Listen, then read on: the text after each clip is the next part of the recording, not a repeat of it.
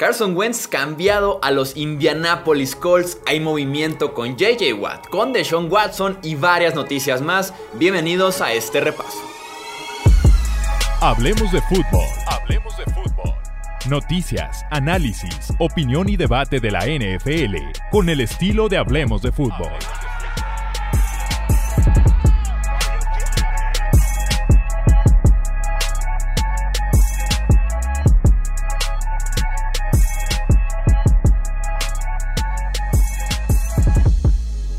Tal amigos? ¿Cómo están? Bienvenidos a un episodio más del podcast Hablemos de Fútbol. Yo soy Jesús Sánchez y es un placer que nos acompañen a este episodio de repaso de noticias porque ha pasado bastante en las últimas horas en la NFL y me acompaña la dupla de siempre para poder justamente comentar estos aconteceres en la NFL. Saludo con muchísimo gusto a Tony Álvarez. Bienvenido Tony.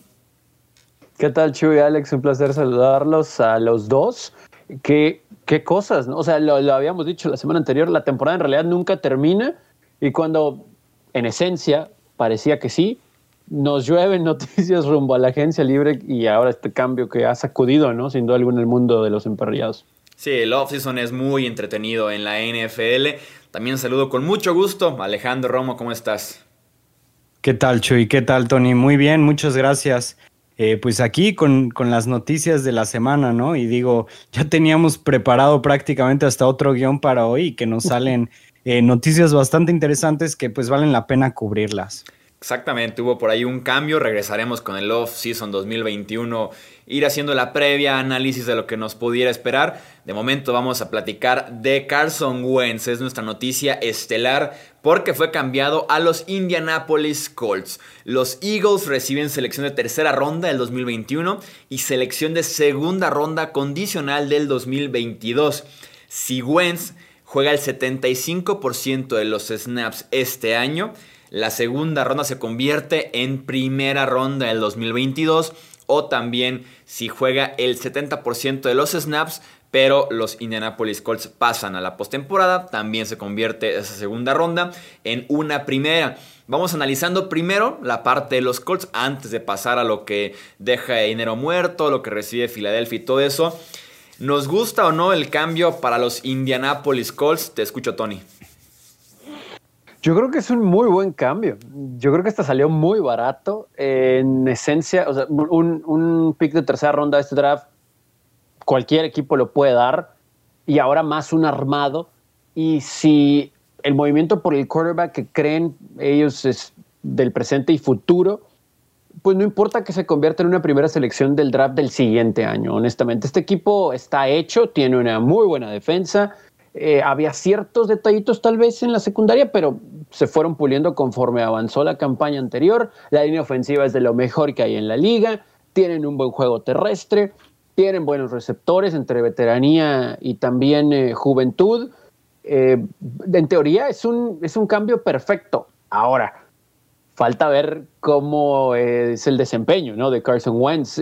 Bien puede ser que la reunión con Frank Reich sea algo que le beneficie a él, a su carrera, evidentemente a los Colts, pero me parece que la motivación suficiente para él, para ponerse a trabajar, enfocarse, eh, no tomar malas decisiones, es el hecho de decir, a ver Filadelfia, me estás prácticamente regalando, o sea, lo que tú querías era deshacerte de mí, te voy a demostrar y el resto de la liga que todavía tengo mucho, es un quarterback joven todavía, es un quarterback con mucho potencial, hubo muchas dudas, sin duda, sin duda alguna, hubo dudas eh, en la temporada anterior en Filadelfia por múltiples motivos. También se manejaron cosas muy mal por parte de Doug Peterson, pero creo que es un excelente cambio en un equipo ya hecho, ¿no? De hecho, hasta medio se asemeja ciertas cosas de Wentz a Andrew Luck.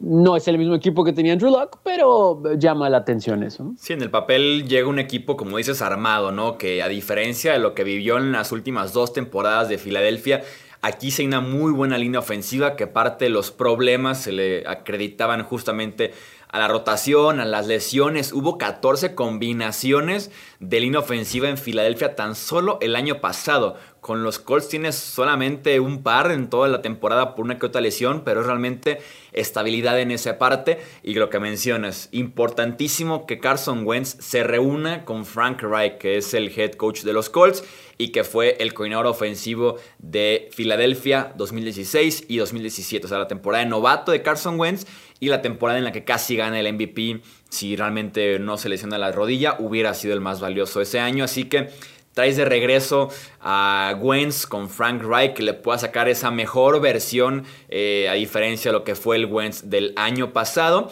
Eso sí, y como dices, un asterisco muy grande en este cambio. Falta ver lo que te ofrece Carson Wentz, porque vimos una muy buena versión 2017, una versión decente, promedio en la NFL 2018, 2019 y una versión muy mala en 2020. Entonces, este cambio se va a poder juzgar realmente cuando veamos qué versión llega de Carson Wentz a Indianapolis. Fíjate que este trade me gusta porque yo siento que se benefician las tres partes, ¿no? Carson Wentz va a tener un nuevo inicio, va a llegar a un equipo que está más armado, a un equipo que realmente este, le faltan pocas piezas realmente para poder llegar a un Super Bowl o, o para al menos poder contender para llegar al Super Bowl.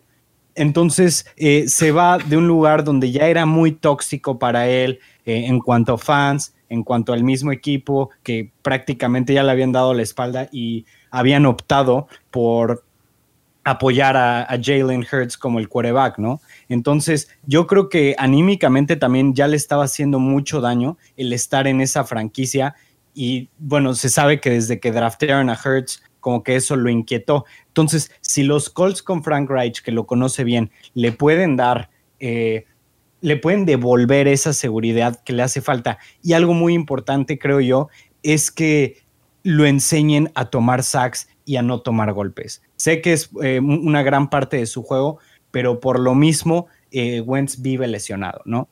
Entonces, una parte muy importante es eso. Pero volviendo a que ganan las tres partes en esto.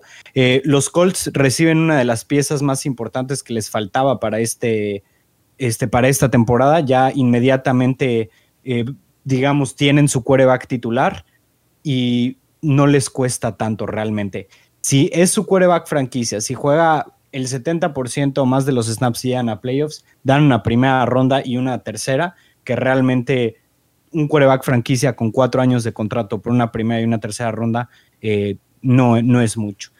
Y la parte final, los Eagles ya necesitaban empezar de cero, tienen que empezar a ver cuestiones del salary cap, a ver cómo rearmar ese equipo con Jalen Hurts eh, como quarterback titular o al menos en lo que, en lo que seleccionan un quarterback en el draft, pero de menos ya recibieron algo a cambio eh, por Wentz. Sí, no, no se me hace para nada eh, descabellado el creer que Indianapolis, teniendo una muy buena versión de Carson Wentz, es un regalo. Tener un quarterback franquicia, como dices, una primera y una tercera ronda. Aún así, no creo que necesiten de un quarterback top 5 o top 10 en la NFL para ser realmente competitivos y con un Carson Wentz que te entregue un top 12, un top 14 en la NFL como lo fue hace dos años y todavía en 2019 también.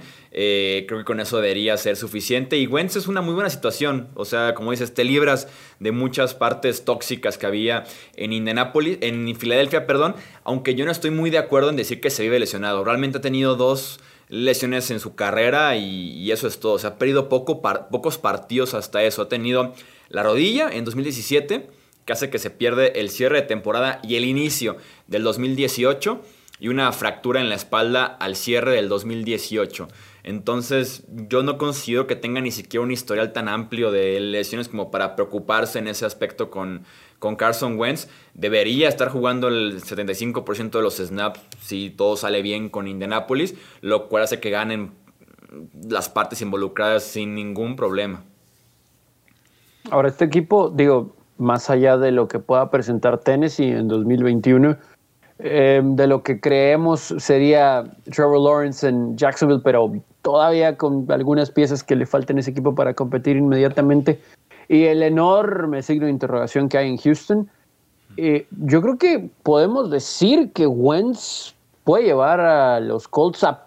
Ok, no me voy a aventurar a decir que ya postemporada, pero a pelear en lugar en la postemporada. Son un equipo que creo tendría fácil el camino para ganar 10 juegos y de ahí partir, ¿no? A, competir en la conferencia y dependiendo de Tennessee, tal vez hasta la división. Ya lo veremos eso, pero hay el talento alrededor suficiente y creo que aquí también, con eso que mencionaba Chuy de la línea ofensiva, el que no le estén pegando, el que no lo estén apresurando a tomar malas decisiones, más allá de que él tiene que aprender a no tomarlas, creo que le va a facilitar, ¿no? El comandar la ofensiva y eso por sí solo y después con lo que te pueda ayudar la defensa muy buena de Indianapolis. Deberían de darle estabilidad, ¿no? A Wentz en su carrera. Deberían, ¿no? Esperemos que sí, ¿no? Por su bien, porque insisto, es un quarterback muy joven todavía, ¿no? Y ese contrato le da también, si las cosas salen bien, estabilidad a la misma franquicia de Indianapolis. Sí, sí, yo todavía tengo cierta fe a Carson Wentz. Y aparte se benefician los Colts con la parte que, que dices del contrato cobra muy poco en los próximos años comparado con los quarterbacks franquicias de la NFL. Este año en Nápoles eh, va a tener en su, tope salarial 25 millones. 2022, 22 millones. El siguiente año, 25 millones. Nada que ver con los treinta y tantos, cuarenta y tantos que se están manejando ya en cifras. Sí, no. De hecho, por eso te digo que eh, era bastante bueno también para los Colts en, la, en cuestión contractual. Y de hecho, fíjate que andaba viendo, eh, Carson Wentz ha sido eh, el jugador que más dinero muerto ha dejado en el salary cap en la historia, con casi el 19% del salary cap de los Eagles este año, sí, 33.82 millones. Este es algo impresionante. De hecho, el segundo en la historia es ahora este Jared Goff, con 22 millones de dólares 22.2 millones de dólares este, este año, ¿no? Y, es bastante, bastante grande la diferencia, son casi 12 millones de diferencia. Sí, me queda claro con este cambio que los equipos ya están tan abiertos al dinero muerto. Yo, por ejemplo, este cambio de Carson Wentz, además de que el cambio de staff de entrenadores creía que mm, solidificaba un poquito el estatus de Carson Wentz en Philly, yo veía esos 34 millones de dinero muerto y decía, es imposible que un equipo de NFL, sobre todo en un cap en el que está bajando a 180, de 198 a 180 en 2021, o ese es el mínimo por lo menos, decía, es imposible que se coma 34 millones por no tener a un jugador en tu roster. Y me queda claro con lo que hicieron los Rams este offseason y con lo que hicieron los Eagles, ya cualquier cifra en este rango de 30-40 puede ser manejable para cualquier franquicia. Y me sorprende porque los 2021, ¿no? Sí, y me sorprende porque los Eagles pues tienen 47 millones de dólares de salary cap negativo. Eso proyectado a que el salary cap esté en, en 180, que es lo que Sí, que también es para wow. llevarse el golpe ahorita, y, pero también descargaron 40 millones a futuro que tenían garantizados con Carson Wentz. Y yo hasta eso no, como decíamos aquí, creo que también Philly es ganador en este cambio. No veo por qué reventar a los Eagles por lo que recibieron a cambio o por el cambio original para adquirir a Carson Wentz, que costó tres primeras rondas a, a Cleveland en su momento, en 2016. Al final de cuentas, sin Carson Wentz, creo que Philly no gana el Super Bowl que fue 52 en contra de los Patriots. Por más que no jugó ese partido, los dejó 11 y 2 y encaminados al primer sembrado. Entonces, creo yo que en ese sentido la inversión de alguna manera resultó en un Super Bowl. Eh, y después estás recuperando una primera, una tercera ronda, descarga salario, eh, no funcionó y simplemente te deshaces de él. A diferencia de los Rams, no estás pagando para que se lo lleven. A diferencia de los Texans con Brock Osweiler, no estás pagando para que se lo lleven. Entonces, no me parece tampoco un mal cambio para los Eagles. Creo que en ese sentido sí, tanto Colts como Eagles les pondré una palomita en este cambio. Y da la impresión de que, o sea, digo, entiendo que más allá de las necesidades de muchos equipos en la posición, no sé cuántos de verdad hayan preguntado por Carson Wentz, ¿no? Entonces creo que también Filadelfia dijo, ok, tengo esto en la mesa, es un, buen deal, pues de una buena vez, ¿no? Eh, eh, vamos a limpiar la relación estaba muy desgastada, muy, muy, muy desgastada. Eh, parte Doug Peterson, sin duda alguna.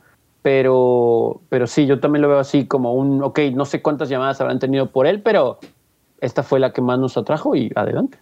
Según reportes, los Bears, que estaban en medio de los rumores, nunca hicieron como tal una oferta. Y según reportes, tampoco los Patriots, que por ahí se manejó el nombre. Realmente se dice que Indianapolis fue de los únicos, si no es que el único que estuvo ahí al pendiente, pues sí, no le quedó otra más Filadelfia más que aceptar esa oferta y, esperar de todos modos que se haga oficial este cambio dentro de cuatro semanas que inicia ahora sí formalmente el año 2021 de la NFL. Hablando de cambios, está el tema de Deshaun Watson.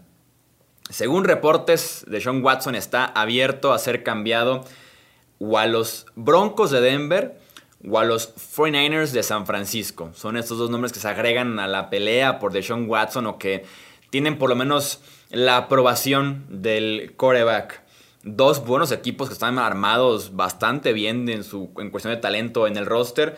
Eh, ¿Cuál le pudiera convenir más, Alex? ¿Cuál, ¿Cuál sería el destino ideal para Deshaun Watson de estos dos? ¿O cuál ves como el más posible en caso de que se manejen estos dos en lugar de Jets o Dolphins, por ejemplo, que fueron los primeros que se manejaron con Watson?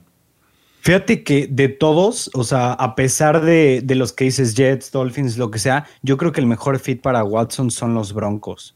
Y te voy a explicar por qué. Tienen una línea ofensiva bastante buena. Garrett Bowles, por ejemplo, es una completa ancla en la línea ofensiva. Era alguien que, le, que tardó mucho en dar el, el estirón, pero este año estuvo impactante. El año pasado también estuvo muy bueno.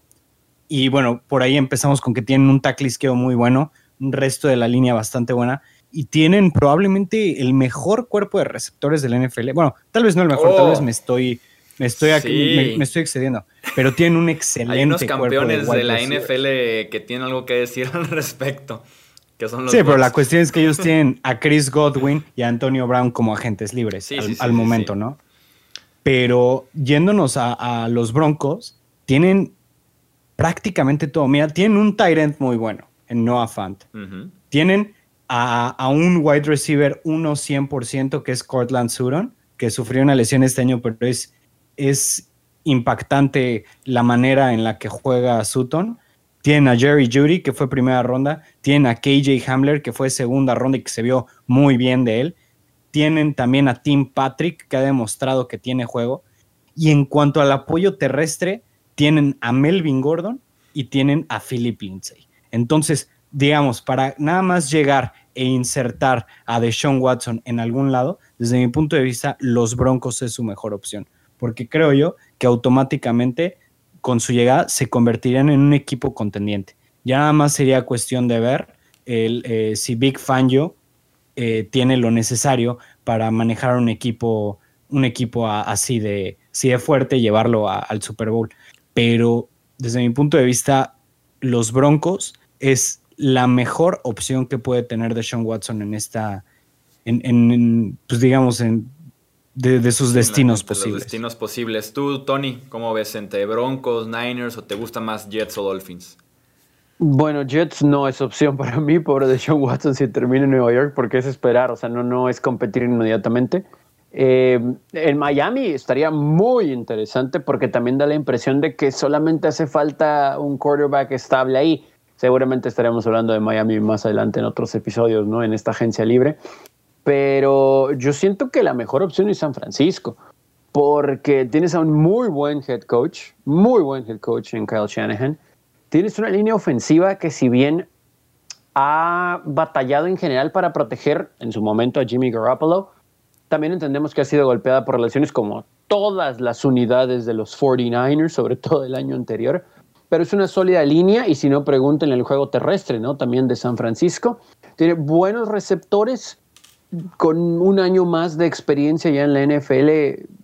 Insisto, si las lesiones los dejan en paz, creo que pudiera causar un impacto ahí. Y también tiene una gran defensa, que ahí es donde entra, creo, el, el staff de coaches, ¿no? Que no creo que tengan en Denver, porque creo que Big Fangio manejó muy mal su situación de corredores durante la temporada y después también podemos ponerle un signo de interrogación a cómo manejó la situación de mariscales de campo, más allá de lesiones, situaciones de COVID, etcétera, etcétera. Entonces, creo que San Francisco, viendo lo que hizo, entiendo que ya no va a estar ahí Robert Saleh, pero lo que hizo Saleh y la gente que va a comandar a todo el grupo defensivo, que ya tiene experiencia con el equipo estando en otros años ahí, con muchas lesiones, manteniéndola siempre competitiva y con todas las armas que tiene la ofensiva.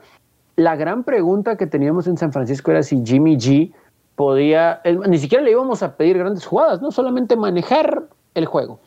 Y con Deshaun Watson es un playmaker. Yo creo que Deshaun Watson, insisto, no lo voy a llamar elite porque todavía no ha hecho algo significativo en una temporada de NFL pensando en postemporada.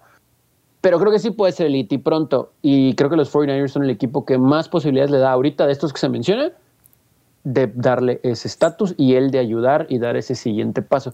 Seguramente nos vamos a echar un clavado después en que si Jimmy G pudiera ser parte de un cambio o que si tal vez ahí Bill Belichick quisiera volver a ir por, etcétera, etcétera. Eso es tal vez tema para otro episodio, pero yo creo que es en San Francisco. Tal vez creo que también es mi deseo de no verlo en la división oeste, ¿no? Porque entonces sí haría los Broncos al menos un equipo muy, muy complicado.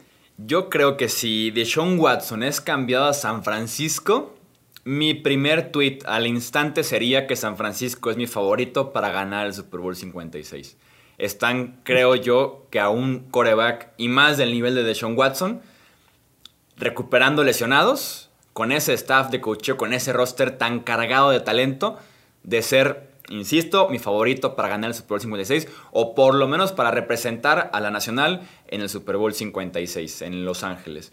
Creo que están así de cargados de talento lo de Kyle Shanahan con Deshaun Watson es algo que la vida nos tiene que entregar en algún punto de su carrera. O sea, verlos juntos sería simplemente maravilloso. Y tienen todo, tienen todo para poder eh, aspirar a un Super Bowl, para que ese cuarto cuarto del Super Bowl 54 no se repita, que se hacían falta un par de pases para sellar el triunfo, que el bombazo, que el primero y diez, que que fue bateado, lo que ustedes quieran. Deshaun Watson va a hacer esos pases. Tiene la movilidad además. Y tiene San Francisco la ventaja, entre comillas, de Jimmy Garapolo o parte de un cambio, o si pagaste fuerte por Deshaun Watson, que va a ser el caso, poder recuperar algo, por lo menos una segunda ronda, una tercera ronda en un cambio por Jimmy G, mandarlo a Nueva Inglaterra eh, o acomodarlo en otro lugar. Entonces, eh, si pudiera elegir yo un destino sería Niners, 100% para verlos competir. En segundo lugar pondría Estaría entre Dolphins y Broncos, pondría Dolphins y ya en tercer lugar Broncos, aunque sí creo que es más probable que Broncos vaya agresivo por Watson y que Miami respete un poco el proceso de Tua Tongo Bailoa todavía, apenas dos temporadas en la NFL en 2021, entonces eh, ese sería mi destino ideal, o sea, para mí San Francisco sería lo máximo verlo eh, a Deshaun Watson con, esos colores y que recuperen a Nick Bosa, a Solomon Thomas, eh, a, George Kittle que no jugó prácticamente todo el año. Entonces, esos que regresan de lesión con Deshaun Watson, para mí sería algo brutal. Pues sí, realmente, realmente hay que estar monitoreando la situación porque, pues, prácticamente de los destinos a los que está, digamos, como favorito, a excepción de los Jets, creo yo que los convierte en un contendiente. O sea, en cuanto a Miami, yo siento que ahí le falta más estabilidad en la línea ofensiva y le hace falta mejores armas, tanto, corredor, tanto corredores como receptores. En San Francisco tiene, tiene buena línea, pero en cuanto a receptores todavía siento que le hace falta un poquito, pero ahí, bueno, de menos tiene a George Kittle. En Denver lo que le haría falta, yo creo que sería nada más que la defensiva algo de defensiva. sí, sí, sí, algo de defensiva. ¿eh? Tal vez pudiera ser como la diferencia entre Miami y Denver más marcada, ¿no? Miami te da mejor defensiva, mejor coach. Denver, mejor staff ofensivo. Menos defensiva, menos coach. Sí, claro, pero pues por ejemplo, Watson ya sabe lo que es estar bajo una línea no muy buena, ya sabe lo que fue este año estar bajo una línea ok, pero sin armas. Entonces también por ahí, pues está interesante, ¿no? precisamente por eso te digo, ¿no? O sea, mm, por, qué se iría ahí cuando, cuando tiene la, oportunidad de irse o a Niners o a Broncos, que son equipos que ya le, ofrecen poder tener un impacto alto inmediatamente, al menos en su juego, por, por los jugadores con los que estaría rodeado. Sí, que vamos viendo también con los Jets, que sería sin duda alguna el peor destino en la parte competitiva pudiera ser el equipo que más pague por un tipo como de Sean Watson y que por lo menos la parte del mercado de Nueva York es la carta fuerte y tal vez la única, bueno, Robert sale, las únicas dos cartas que tienen los Jets en un cambio por Watson porque parece que ya nos estamos centrando un poquito a estos cuatro equipos como la recta final, ¿no? En esta carrera por Deshaun Watson. O si creen que hay un quinto, mm, porque los Pats no creo. O sea, no compite para nada ahí. No, no, no, tendría ni sentido. Los Raiders, pero han estado rechazando ofertas por Derek Carr, entonces me queda claro que están confiando en Carr. No sé quién sería un quinto equipo buscando a Watson. Los Panthers. Me gustaría aventar el nombre. Ah, los Panthers, claro, los Panthers, sí, sí, sí. Exactamente, eso iba a decir. Sí, sí pudieran ser los Panthers. Ves que se reporta que ellos ofrecieron hasta su pick número 8 por Matthew Stafford. Pues podrían empeñar la casa por, por Deshaun Watson, ¿no? Pero ahí, por ejemplo, ahí no se me hace un, destino bueno, a excepción de que pues, es de Clemson, ¿no? O sea, es de la Universidad de Clemson y pues ahí pero pues realmente tiene un cuerpo de receptores bueno a secas, tiene probablemente un corredor top 3, pero fuera de eso, o sea, digamos, línea pues es ok, defensiva, eh, entonces la, secundaria es terrible. y Matt Rule, que es un pues head coach que le puede atraer en ese sentido. Sí, pudieran ser los Panthers o por ahí los Bears como quinto equipo, pero no sé los Bears que tan agresivos se vayan a poner buscando a Watson después de que no lo fueran tanto ahora con Carson Wentz, que parecía como que una opción un poquito más económica. Y yo creo que Deshaun Watson no debería de aceptar nada de parte de los Bears. O sea, él puede aceptar o no irse al equipo que él quiera y los Bears dice que ni siquiera lo, o sea, ni siquiera hicieron su tarea con él, se reunió una vez con ellos y fue todo, ¿no? Es, que de, verdad, o sea, hay veces que, que como fan, como igual y si quieres decir como analista, te das cuenta de, cosas desde mucho antes, que es así como de, o sea, Deshaun Watson es un superatleta, o bueno, era un superatleta en ese momento, venía de ganar el campeonato nacional y se van por Mitch Trubisky, que tenía una temporada de titular y ya, o sea, hay cosas que, que como fan o como analista o como me quieran ver, simplemente no entiendo. Como amigo. que, por qué no las ven en las oficinas de los equipos. Digo, o sea, se supone que usan más que nosotros, pero, pero sí hay cosas que, no tienen mucho sentido, estoy totalmente de acuerdo. Fíjate que hay eso que dices de que ellos saben más que nosotros, yo creo que hay sus excepciones, porque muchas veces ponen de, de gerente general a personas que son cerebros para las matemáticas, este, para los contratos, todo eso, pero pues que realmente no, no saben muy bien cómo, o sea, del deporte, ¿sabes? Entonces, eso, eso sí es una diferencia. Y bueno, nosotros como, como fans o como analistas, pues vemos todas las semanas, vemos los highlights, nos echamos repeticiones de juegos, todo eso, que yo creo que por juzgar lo que hicieron contra es que yo me acuerdo, yo no soy bueno para, para analizar quarterbacks del draft, pero yo me acuerdo que puse un tweet, después se los comparto que puse, Mitch Trubisky va a ser un bust, se los garantizo. en el momento en el que se lo, seleccionaron y bueno, dicho y hecho, ¿no? Ahí lo tenemos. Completo. Vamos con el siguiente tema. Platiquemos justamente de otro coreback de los Steelers, de los Pittsburgh Steelers, que es Ben Roethlisberger. Eh, dejó claro hace unas semanas en una entrevista que estaba dispuesto a ajustar su contrato para quedarse con los Steelers y que además eh, bajarle un poquito al tope salarial que están muy arriba los Steelers con muchos problemas. El detalle es que no ha habido todavía acercamientos, no ha habido negociaciones y Kevin Colbert, gerente general, ya metió un poquito de presión al respecto. Eh, esto fue lo que dijo en conferencia de prensa hace unos días. Dijo, Ben es miembro de los Pittsburgh Steelers nos reiteró que quiere seguir jugando. Nosotros le respondimos que tenemos que echar un vistazo a su situación actual. Eh, ojalá podamos acordar algo que sea lo mejor para la organización y para Ben. Ojalá Ben pueda ver eso. Se refiere a que tiene un golpe al tope salarial o que abarca 41.25 millones este año Big Ben con los Steelers. Y que si no se ajusta, creo que podría pasar a ser tema el cortar a, Big Ben. De momento no lleguemos a esas alturas porque faltan cuatro semanas para que los Steelers tengan que estar en ese punto de los 180 y tantos millones de tope salarial, pero eh, no ha habido nada de acercamiento. Si se ve que estoy alejando el asunto, Tony, entre Big Ben y Pittsburgh. Aquí, por mera corazonada, voy a decir que van a llegar a un acuerdo, pero a estas fechas el que no haya mucha conversación entre ambas partes sí es preocupante.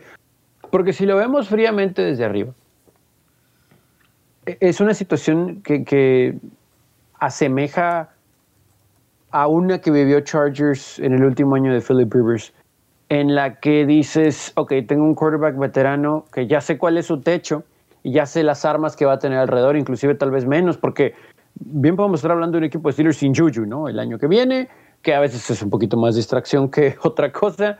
Estamos hablando en que tendrían a Claypool, a Johnson y a ver quién más se pudiera unir, ¿no? Eso en cuanto a los receptores. Un juego terrestre que nos quedó a deber el año pasado, con una línea ofensiva sí buena, pero insisto que no le ayudó mucho a Ben Roethlisberger sobre el camino. Y bueno, el juego terrestre ya mencionado. Y sin su centro, ¿no? Que es de lo mejor que ha existido en la NFL, pero no va a estar este veterano Marquise Pouncey, un hombre de toda la confianza de Ben. Entonces, aquí como organización, creo que los Steelers tienen que poner una balanza el qué es lo que me beneficia más a largo plazo, pero luego caen en, ok, largo plazo, darle la oportunidad a Dwayne Haskins, largo plazo, ir por un quarterback en el draft. También ahí es cuando evalúas el hecho de que si no tienes algo mejor, tienes que quedar con lo bueno que posees por ahora. Entonces yo creo que le van a ofrecer a, Ben una reestructuración que evidentemente salga a beneficio de ellos. Y me parece que Roethlisberger, porque ha manifestado su amor a Pittsburgh, va a jugar por lo menos un año más con eso. Pero el hecho de pensar que los Steelers van a ser mejor que el año anterior, hoy sí nos, sí nos creo que nos deja ahí con una duda, porque, insisto, no creo que se deshagan de Ben porque no tienen nada mejor que él, pero en otras áreas inclusive creo que se van a ver disminuidos. No voy a hablar de la defensa porque creo que la defensa va a estar bien el año que viene, pero no sé si sea suficiente para ganar porque ya nos dimos cuenta que no en 2020. Y luego volteas al draft o volteas al depth chart que tienen en la posición de quarterback y, híjole, Mike Tomlin. Eh, cualquier otro equipo, cualquier otro equipo que no sea comandado por la familia Rooney, yo creo que ya le hubiera dado las gracias a Mike Tomlin desde hace mucho.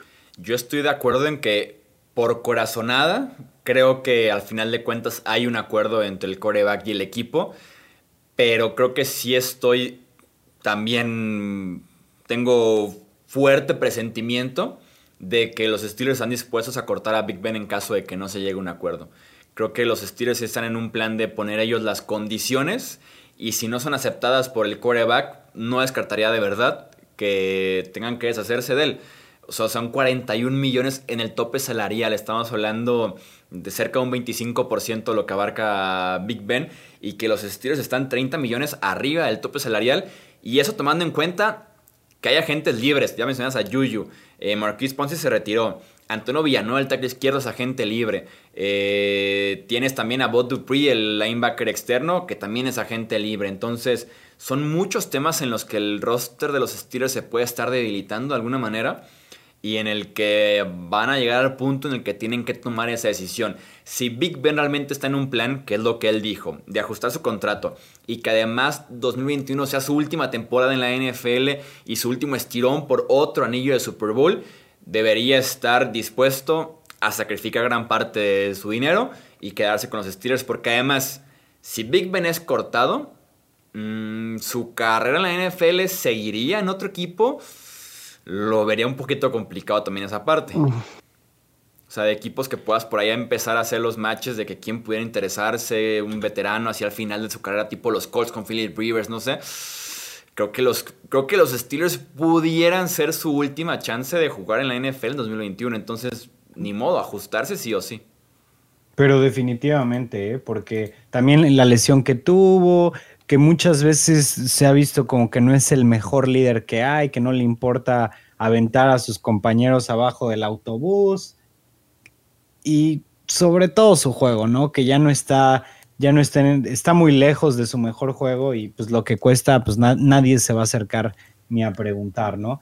Los Steelers están en una situación terrible para el año que viene, así como lo mencionó Chuy, 30 millones arriba del tope salarial eh, muchos agentes libres, Bob Dupree, eh, Avery Williamson, Alejandro Villanueva, su centro se retiró.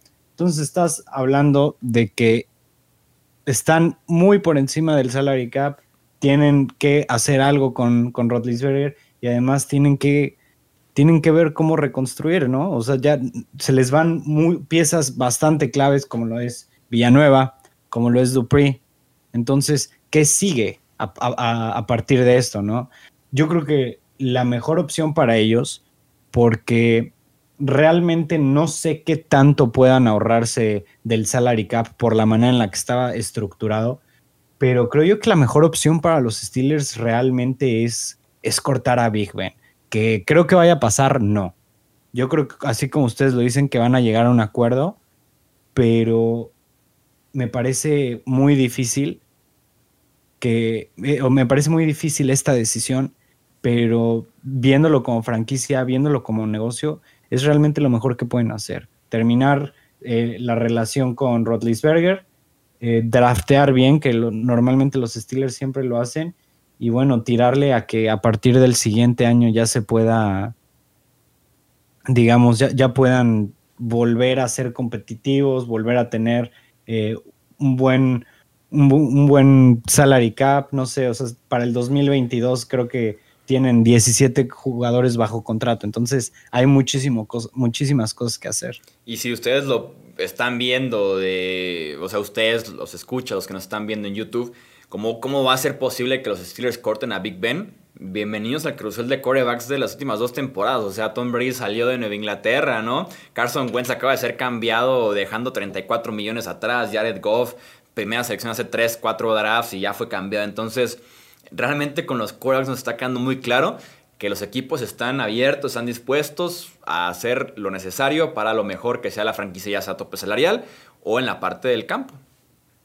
Y en, de ese draft, ¿no? O sea, Rivers ya se retiró, Manning antes. Eh, bueno, pues Matt pues gracias por ser participante en la NFL, pero recientemente también se retiró. Entonces, pues ya nada más queda Ben, pero coincido con lo que mencionan ahora ya voy a aventar yo un poquito aquí de veneno para ponerle spice a la agencia libre. Y coincido con lo que mencionan desde el punto de vista administrativo, económico, etcétera. Tal vez los Steelers sí deberían de cortar a Big Ben, pero si sucede eso, yo ya estoy viendo a John Elway prestándole su número 7 en Denver, ¿eh? o inclusive, no sé, digo, si Bill Belichick llegó a ganar con un veterano Tom Brady, a lo mejor por ahí pudiera hablarle a Ben. Bueno, eso ya es otra historia, pero, pero sería lo del güey tiene sentido. Lo, del güey tiene sentido. le encanta, ¿no? El quarterback ya hecho veterano, ¿no? Sí, sí, sí. Aunque no le salió lo de flaco, pero pues sí, lo de Manning por lo menos.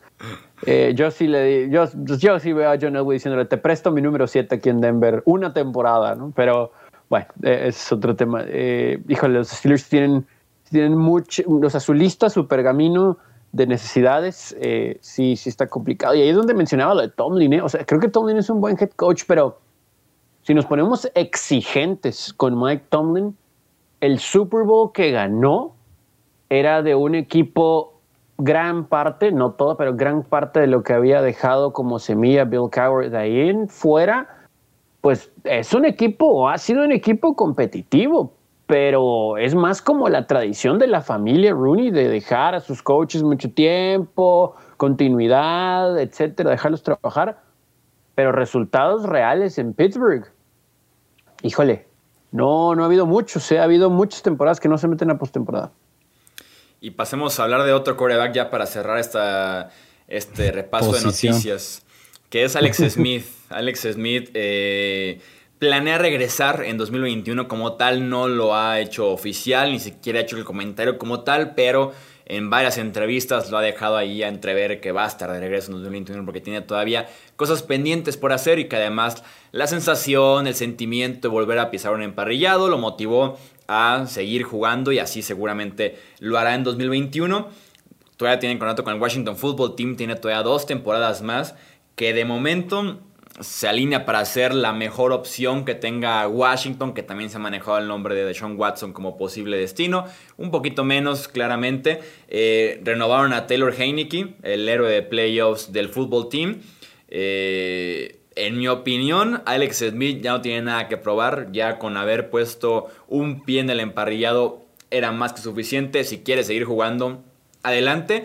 Eh, creo que el fútbol team puede conseguir mejores opciones en este carrusel de corebacks que Alex Smith. Que entre el tema de las lesiones, que sí le afectó al final de cuentas la fractura en la pierna a su lesión en la pantorrilla el año pasado. Y que si bien el equipo ganó con él en los controles, por momentos estaba cargándolo bastante, era un simple liderazgo, era la figura de Alex Smith lo que estaba provocando algo de diferencia de lo que veíamos con el Washington Football Team de Kyle Allen o de Wayne Haskins comparado con el de Alex Smith, pero creo que sí hay, puede haber mejores opciones que, que el veterano en este offseason. Fíjate que sí, en cuanto a juego, creo yo que lo más inteligente para ellos sería buscar un quarterback por ahí en, su primera ronda, tal vez moverse un poquito, buscar, no sé, a Mac Jones, a, Kyle Trask, por ejemplo, y dejarlo aprender un poquito, ¿no? Eh, no cometer el error que se cometió con Dwayne Haskins. Eh, y para, para, esa función a mí sí me gustaría que Alex Smith se quedara una temporada más con el fútbol team. Yo creo que él más que el juego, él aporta mucho, digamos, en los intangibles, ¿no? Él aporta mucho en el liderazgo, en lo que significa su historia para ese equipo y realmente en inspirar a jugadores a ser mejor, además de que sabemos que, que, es, que es un verdadero tipazo, ¿no? O sea, que es, que es un muy buen compañero, que lo han banqueado, este, lo han banqueado y ha tenido una buena disposición. Entonces, a mí sí me gustaría que el fútbol team lo extendiera. Eh, no sé si, si sea su mejor opción en cuanto a talento. Tal vez Taylor Heineke pueda, pueda ofrecer algo después de lo que vimos contra una defensa tan fuerte como la de Tampa Bay. Pero realmente por, por el simple hecho de tenerlo como mentor, como líder, como compañero, creo yo que, valdría la pena traerlo con un salario bastante bajo y que bueno, yo creo que él mismo va a entender que, ¿Tiene que no va a tener con Washington, ¿eh? Ah, ¿todavía lo tiene? Sí, tiene ah, todavía este año y otro Alex Smith. Ahorita tío cuáles son los números, pero sí tiene contrato de quarterback franquicia, que es el que firmó cuando recién fue cambiado a, Washington. ya lo tengo aquí. Cuatro días antes del Super Bowl 52. Mira, 23.3 millones este año. Se puede reestructurar y ahorrarte 9 millones de dólares. O sea, tenerlo en, 14 millones, que a mí eso se me haría decente, tal vez todavía un poquito más. Yo cualquier precio arriba de 20 ya se me hace exagerado con Alex Smith actualmente. Sí, de acuerdo, de acuerdo, pero 14 se te, harían justos. Mm, sí, Sí, con 14 tal vez lo consideraría así.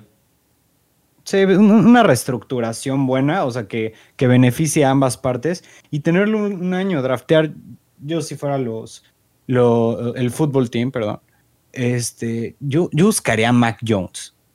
A mí ese cuate se me hace que es un cuate moldeable, un cuate que, puede, que puede ser como un líder y que puede ser su mejor opción en, el draft a esas alturas. Yo, no estoy tan convencido de Mac Jones. Ya cuando hablemos del draft voy a exponer mis, mis puntos, eh, aunque el principal es que es un quarterback de Alabama y los quarterbacks de Alabama no tienen acceso en la NFL. Es increíble, pero algo ahí hay en, en, el sistema de Nick Saban que todo el mundo brilla, inclusive los quarterbacks, pero rumbo a la NFL nomás uno no pega, ¿no? Pero bueno, ya hablaremos de eso en su momento. Tal vez el quarterback room de Washington puede estar conformado por esos tres, ¿no? Por Allen, por Henneke y por Alex Smith.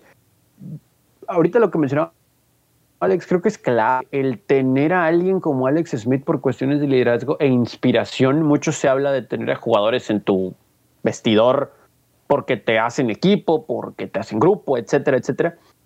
Y creo que Alex Smith pudiera ser una buena opción aquí. Ahora, más allá de la incertidumbre con la que arrancaron en Washington la temporada, sin una pretemporada, con todos los problemas de Ron Rivera, de la organización en la oficina, el cambio de nombre, etcétera, etcétera, etcétera, creo que tampoco se podía evaluar mucho como para darle la titularidad. Pero a final de cuentas, Ron Rivera eligió a Kyle Allen y los tres segundos que estuvo en el campo en la temporada 2020 lo hizo aceptable vamos a ver si Ron Rivera, más allá de esperar cómo viene de la lesión también a Allen, le medio respeta eso y decirle a Alex Smith, ok, sabes que tú eres un líder veterano del equipo, te quiero aquí, pero no eres el titular. O sea, terminaste siendo el titular porque mi uno ya no puedo jugar el resto del año. Entonces, y por ende también lo que mencionó ahorita Chuy de la reestructuración rumbo a unos 14, yo creo que 14, 15 sería una forma creo de respetarle su trayectoria y lo he hecho en 2020, que a todos se me hace mucho, pero se lo medio respetas con eso y decirle eres el 2 y ahora sí que compita Kyle Allen tal vez con, con Henneke, porque vamos a ser muy sinceros, ¿no? Eh, Alex Smith te brindaba estabilidad, pero porque este equipo no la tenía. Pero si Washington se ponía abajo, más allá del juego contra Pittsburgh, eh, no, no te iba a regresar con Alex Smith. O sea, no ibas a perder el juego por él, pero no te iba a hacer ganarlo.